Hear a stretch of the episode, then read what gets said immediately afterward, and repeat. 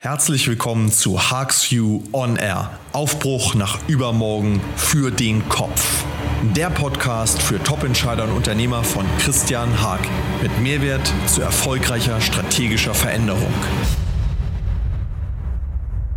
Herzlich willkommen. Die Folge 8 von Harks View On Air. Inspiration und Mehrwert für Top-Entscheider, Führungskräfte und Unternehmer. Aufbruch nach übermorgen für den Kopf. Der Titel der heutigen Folge Aufbruch nach übermorgen. Vier Merkmale erfolgreicher Überlebensstrategien in Zeiten der Digitalisierung. Ich habe dieses Thema gewählt, da wir 2018 an einem Wendepunkt in der Entwicklung stehen. Der allgegenwärtige Wandel, die Transformation in Technik, in Werten, in Verhaltensweisen von Konsumenten, Wettbewerbern, Mitarbeitern, Führungskräften, kurz in fast allen Bereichen unseres Lebens hat entscheidende Auswirkungen für die Frage, wie wir unser Unternehmen ausrichten und führen werden. Warum betrifft dieses Thema uns alle, wenn wir erfolgreich bleiben wollen? Die Veränderungen in unserem Umfeld, in unseren Kulturen sind so tiefgreifend, dass kein Unternehmen, kein Geschäftsbereich davon unbeeindruckt bleiben wird und wir als verantwortliche Gestalter des unternehmerischen Tuns und Handelns, als Führungskräfte, als Unternehmer, als verantwortliche Mitarbeiter an unserer Stelle anders vorgehen müssen, als wir das in der Vergangenheit getan haben. Doch was bedeutet anders?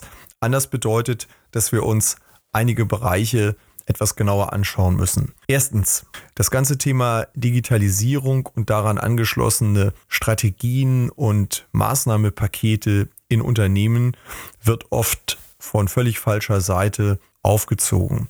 Viele Unternehmen verstehen unter der Digitalisierung eher einen technischen Vorgang und blenden dabei aus, dass es im Grunde darum geht, Menschen, Gegenstände und intelligente Einheiten miteinander so nahtlos zu verbinden, dass ein Mehrwert entsteht und dass die Art und Weise, wie das Zusammenspiel zwischen diesen Einheiten gestaltet ist, zu einer Veränderung führt, die vollkommen andere Implikationen hat, als es die Verhaltensweisen bisher hatten. Es geht also nicht darum, Dinge, die bisher analog funktioniert haben, nur auf eine technische Plattform umzustellen, sondern das Thema der Digitalisierung bedeutet, diese Umstellung auch mit einem Mehrwert zu verbinden in der Frage, wie entstehen durch die Vernetzung der Einheiten entsprechend intelligentere Lösungen, wie lassen sich dadurch Probleme besser und anders lösen?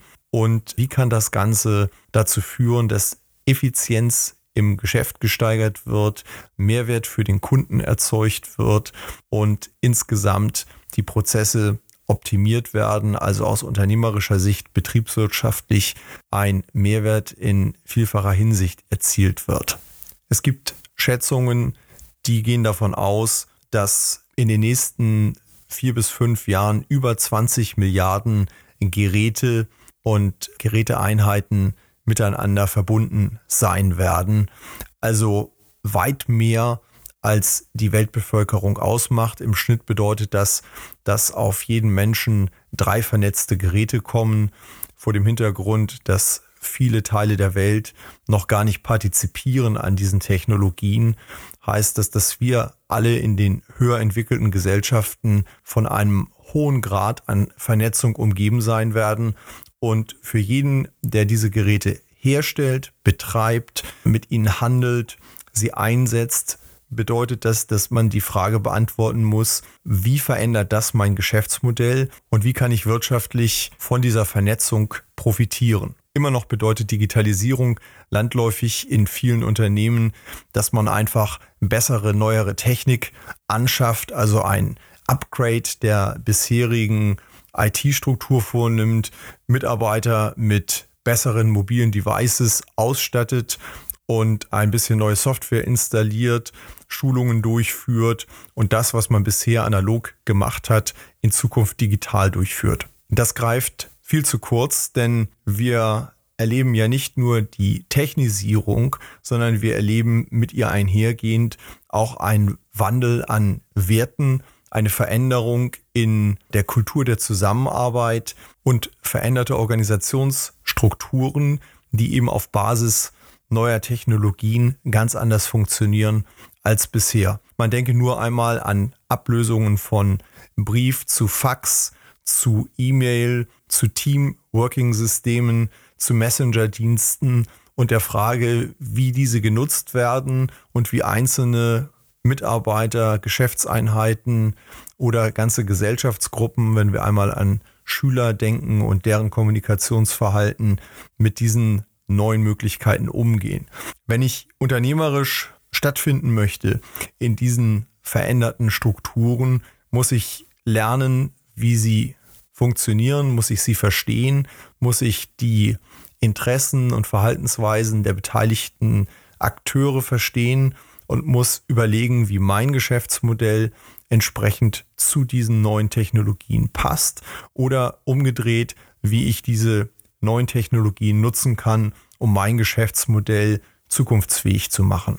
Ein zweiter Themenkomplex ist der große Irrtum, dass das mit dem Internet und das mit der Technologisierung und das mit der Geschwindigkeit möglicherweise auch wieder ein bisschen an Fahrt verliert, dass sich der Hype legt, dass Verhaltensweisen vielleicht doch nicht ganz so tiefgreifend verändert werden, weil der Mensch sich nicht so sehr verändert. All das sind Abwehrstrategien und Strategien, die die momentane Marktsituation ausblenden und versuchen, Wunschdenken gegen Wirklichkeit einzutauschen oder Wirklichkeit gegen Wunschdenken einzutauschen. Wir sollten alle miteinander, die unternehmerisch tätig sind, akzeptieren, dass es nicht darum geht, die Kutsche ein bisschen besser zu machen, also alte Technologien weiterzuentwickeln. Das gehört natürlich auch dazu bis zu einem gewissen Grad. Aber die Herausforderung besteht darin, neue Technologien zu entwickeln und neue Technologien vollkommen anders einzusetzen und vollkommen neu zu denken als bisher. Wenn wir die Automobilwirtschaft nehmen, geht es weniger darum, neue Autos zu entwickeln und geht es weniger darum, neue Motoren zu entwickeln. Das bleibt immer natürlich auch ein Ingenieursthema, aber es geht doch vielmehr darum, das gesamte Geschäftsmodell um den Betrieb von Automobilen herum neu zu entwickeln. Also die Frage von Sharing-Modellen, die also nicht das Eigentum von Fahrzeugen in den Vordergrund stellen, sondern die Nutzung in den Vordergrund stellen. Das verändert das Geschäftsmodell von Herstellern fundamental wahrscheinlich genauso sehr wie die Gründung des Unternehmens geht es jetzt darum, das Unternehmen neu zu erfinden, neu zu gründen und einen neuen geschäftlichen Sinn und eine neue geschäftliche Mission zu entwickeln. Unternehmen beispielsweise aus der Reisebranche oder dem Handel müssen natürlich verstehen, dass es nicht darum geht, dass die Dienstleistung, die bisher erbracht worden ist, also zu Reisen zu beraten oder Waren zu verkaufen, ein bisschen besser zu machen, sondern sie müssen verstehen, dass der eigentliche Wert, der ursprüngliche Nutzen ihrer Dienstleistung durch neue Technologien vollkommen aufgefressen worden ist. Wissen und Informationen sind frei verfügbar und an fast jedem Ort der Welt inzwischen frei zugänglich. Die Kosten für Wissensbeschaffung und Informationsbeschaffung gehen gegen Null und sind nicht mehr nennenswert. Die Frage stellt sich also, wie kann ich in Zukunft immer noch in meinem Geschäft existieren? Wo kann ein Mehrwert liegen, den ich Kunden bieten kann, der eben nicht darin besteht, dass ich zwei oder drei formale Hürden beseitige, dass ich einfach eine technologische Buchungsplattform ins Leben rufe, sondern wo besteht die Lücke, die immer noch rechtfertigt, dass es mich in der Wertschöpfungskette gibt und ich nicht durch eine der großen Buchungsplattformen beseitigt werde. Was muss ich also als Reisebüro Inhaber tun, um auch morgen und übermorgen noch gefragt zu sein? Was muss ich als kleiner Händler tun, um morgen oder übermorgen noch gefragt zu sein? Den Kampf gegen Amazon und große Plattformsysteme werde ich wahrscheinlich nicht gewinnen können in meiner Nische, sondern ich muss anders denken. Es geht also nicht darum, neue Computer anzuschaffen und neue Technologie einzuführen, sondern das Geschäftsmodell drumherum neu zu entwickeln, was selbstverständlich auch Technologien beinhaltet, aber den Fokus auf ein anderes Thema legt und die Technologien als Mittel zur Umsetzung betrachtet.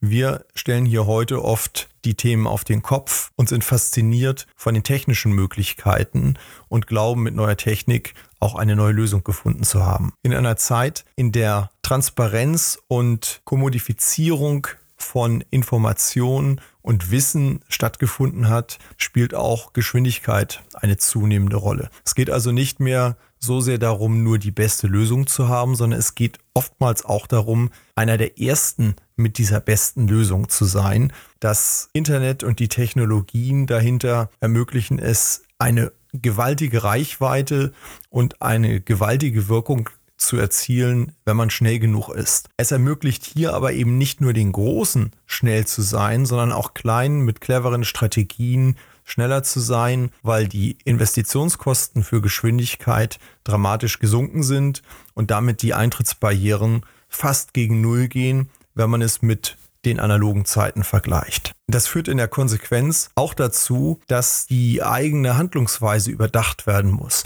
Haben wir früher viele Jahre lang, Monate lang, Wochen lang tagelang an Lösungen geschraubt, uns Lösungen überlegt und diese perfektioniert, bis sie irgendwann marktreif waren, so ist heute die Marktreife oft schon wieder ein Ausschlusskriterium, denn wir haben am Ende ein tolles Produkt, nur der Markt passt nicht mehr zu dem Produkt oder aber das Produkt passt eben nicht mehr zu dem Markt und der Markt hat sich inzwischen mit einer rasenden Geschwindigkeit schon viel weiter entwickelt. Wir sehen dies zum Beispiel im technologischen Bereich bei der App-Entwicklung.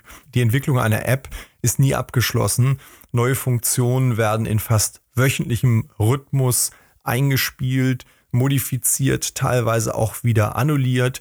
Man nimmt das Verbraucherverhalten und die Reaktion der Verbraucher und setzt diese nahezu in Echtzeit in entsprechende Features um und reagiert darauf.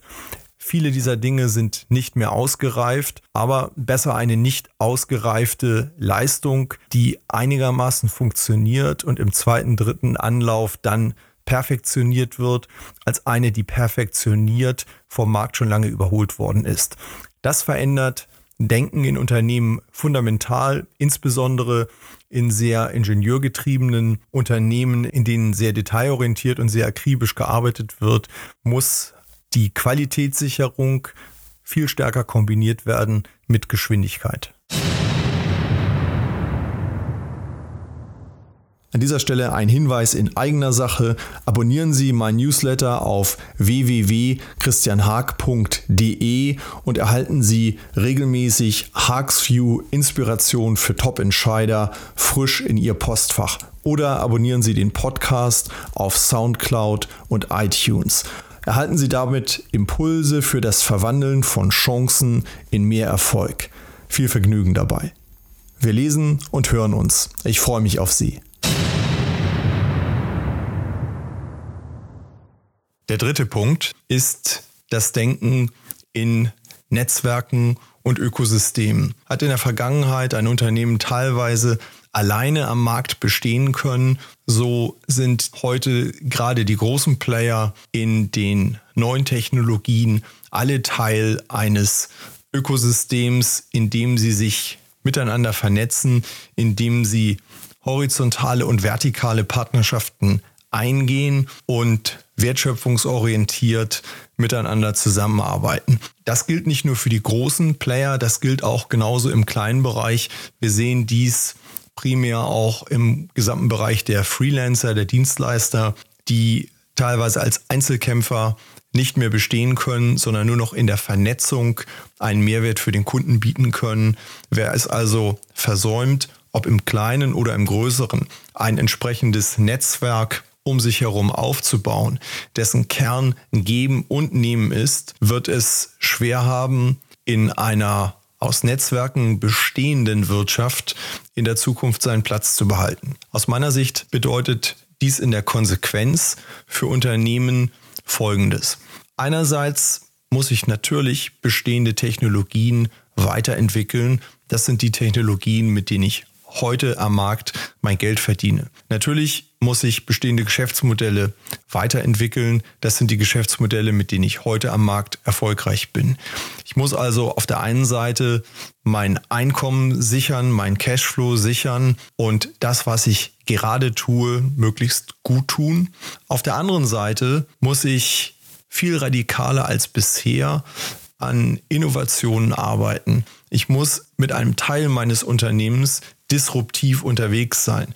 Ich brauche möglicherweise, wie dies heute schon bei vielen großen Konzernen zu sehen ist, einen Bereich von Startups, von Inkubatoren im eigenen Hause, mit denen ich zum Teil meine eigenen Geschäftsmodelle, von denen ich heute lebe, angreife, um mich an dieser Stelle selbst neu zu erfinden, mich selbst auf die Probe zu stellen. Ich brauche also ein neues System von Verhaltensweisen, von Geschwindigkeiten, von Werten unter einem Dach. Wir brauchen also als Unternehmer eine Art permanentes Versuchslabor, eine Art permanenter zweier Welten, die parallel existieren, um daraus heraus mit viel höherer Geschwindigkeit und viel radikalerer Durchschlagskraft die Geschäftsmodelle der Zukunft entwickeln zu können.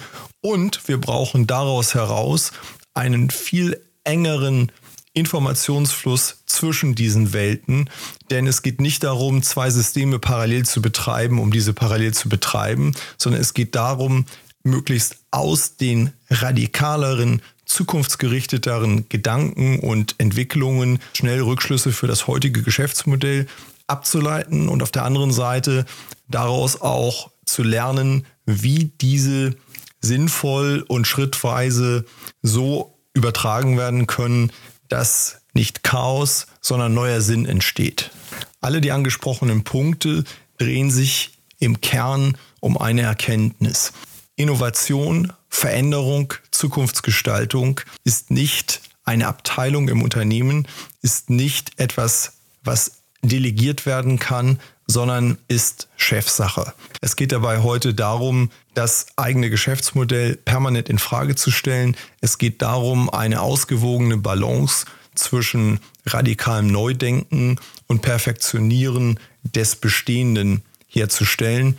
Das ist Chefsache, das ist Leitungsaufgabe, das ist nicht delegierbar. Zumindest muss die Leitung des Unternehmens permanent persönlich in diese Prozesse involviert bleiben. Punkt 4. Wie gehen wir konkret mit der erhöhten Taktfrequenz um? Aus Sicht der Strategieentwicklung lässt es sich auf drei Faktoren zusammenfassen. Die Unternehmensverantwortlichen, die Unternehmer, das Management müssen persönlich in das Neudenken, in das Vorausdenken und in das Managen des heutigen Ist und möglichen morgigen Solls eingebunden sein. Das zweite ist, die Taktrate, die Taktfrequenz des Neudenkens muss viel schneller sein. Wir brauchen nicht mehr jährliche Strategierunden oder zwei- oder dreijährliche Strategierunden. Ich habe dies in einem anderen Podcast zum Thema Dynamic Strategizing schon einmal beschrieben, sondern wir brauchen im Grunde einen wahrscheinlich vierteljährlichen Abgleich bestehender Strategien und eine permanente Aktualisierung, damit zwischen neuen Erkenntnissen und heutigem Geschäftsmodell möglichst fließend Rückschlüsse gezogen werden können und damit wir viel schneller am Markt navigieren können. Die Märkte bewegen sich nicht mehr in den langsamen Taktfrequenzen, die wir teilweise gewohnt sind, sondern in deutlich schnellerer Taktung. Was einige Branchen dabei nicht verstehen, ist, dass die Betrachtung dabei nicht branchenintern erfolgen darf, sondern sie muss branchenübergreifend erfolgen.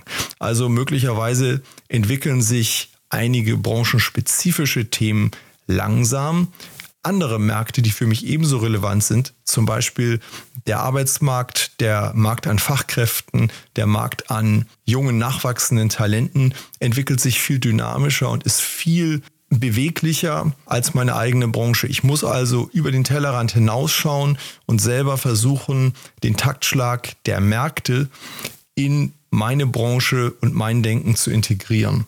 Ich brauche also fast den permanenten Abgleich mit meinem Umfeld. Es geht drittens immer um das permanente Lernen und Weiterdenken der Erkenntnisse aus Strategieüberlegungen, aus Marktbeobachtungen und aus dem Abgleich mit dem eigenen Unternehmen. Es geht also in der Konsequenz darum, Marktszenarien zu entwickeln, Zukunftsszenarien zu entwickeln und diese in entsprechenden Analysen immer wieder abzugleichen und zu überprüfen, welche dieser Szenarien die wahrscheinlichsten sind und entsprechende Rückschlüsse für das Unternehmen daraus zu ziehen. Man könnte, um es in einem Bild zu sagen, die heutige Leitung eines Unternehmens und eben auch eines großen Unternehmens eher mit dem Navigieren in einem Schnellboot vergleichen als mit einem großen Tanker. Gleichwohl ein großer Tanker selbstverständlich immer noch den physikalischen Gesetzen der Größe folgt, müssen die Kapitäne der großen Tanker umlernen und anders navigieren.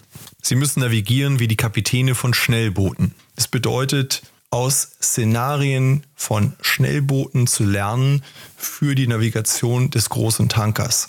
Eine Aufgabe, die erfordert, agiler, schneller und radikaler über Navigation im eigenen Geschäft und Navigation in fremden Gewässern nachzudenken und entsprechend konsequent zu handeln. Erfolgreiche Strategien in Zeiten der Digitalisierung erfordern also Geschwindigkeit, Radikalität, Systemdenken und die Bereitschaft, schnell und entschlossen zu handeln. Wenn Sie denken, all diese Themen sind für mich und mein Unternehmen, für meine Branche gar nicht so relevant oder wir denken schon lange über diese Themen nach oder wir sind schon sehr weit in diesen Themen. Die Tücke der ganzen Thematik steckt darin, dass Geschwindigkeit bedeutet, es hört nicht auf, es wird nicht langsamer, sondern es ist und bleibt schnell. Und egal, ob wir bereits handeln und etwas tun, der Druck und Zwang für den zukünftigen Erfolg permanent an uns zu arbeiten und uns in Frage zu stellen, bleibt, nimmt zu und wird die nächsten Jahre des unternehmerischen Tuns dramatisch bestimmen. Wenn wir also nicht bereit sind zu handeln, sollten wir uns die Frage stellen, wie wird denn unser Unternehmen im Marktumfeld aussehen, wenn wir uns drei oder fünf Jahre nicht radikal verändern, sondern so weitermachen wie bisher, weil es möglicherweise bisher auch erfolgreich war. Wie wird sich dies darstellen im Vergleich zu sich wandelnden Märkten und wo wird unsere Position sein? Werden wir überhaupt noch am Markt sein? Zum Abschluss möchte ich Ihnen folgende Frage mitgeben. Wie würden Sie als 20-jähriger Gründer genau Ihr heutiges Unternehmen neu aufbauen? Wie würden Sie es gestalten? Wie würde es aussehen? Wie würde die Antwort auf die Frage nach dem Geschäftsmodell aussehen? Wie würden Sie, wenn Sie Investoren gewinnen müssten, bei einem Pitch für die Gründung dieses Unternehmens Ihr Unternehmen darstellen und wie würden Sie den Weg für die nächsten drei bis fünf Jahre für dieses Unternehmen darstellen? Bitte gleichen Sie genau diese Antworten einmal ab mit der Ist-Situation. Seien Sie dabei ehrlich, seien Sie dabei kritisch mit sich selbst. Ich bin sicher, Sie werden spannende Einsichten gewinnen. Wenn Sie Lust haben, sich auch mit mir einmal darüber auszutauschen, kontaktieren Sie mich gern. Ich bin gespannt auf Ihre Gedanken, Anregungen und Fragen. Zum Abschluss noch ein kleiner Hinweis auf ein YouTube-Video eines führenden Unternehmens, das ich unten in den Shownotes verlinken werde. Eine vielleicht ganz gute, spannende Umsetzung des Gedankens, ein Unternehmen neu zu denken und Mitarbeiter für das Neudenken zu motivieren. Lassen Sie uns gedanklich aufbrechen nach übermorgen. Ihr Christian Haag. Danke, dass Sie Christian Haags View On Air mit Mehrwert für Top-Entscheider und Unternehmer Ihre Aufmerksamkeit geschenkt haben. Vergessen Sie nicht, hier den Podcast zu abonnieren und bleiben Sie damit stets dem Wandel voraus. Bestellen auch Sie mein Newsletter Haags View und nutzen Sie für Ihren Erfolg meine Kompetenz und Sichtweisen zu aktuellen Themen rund um strategische Veränderung. Ich freue mich auf einen spannenden Austausch sowie auf Ihre Fragen und Themenanregungen. Kontaktieren Sie mich über www.christianhaag.de.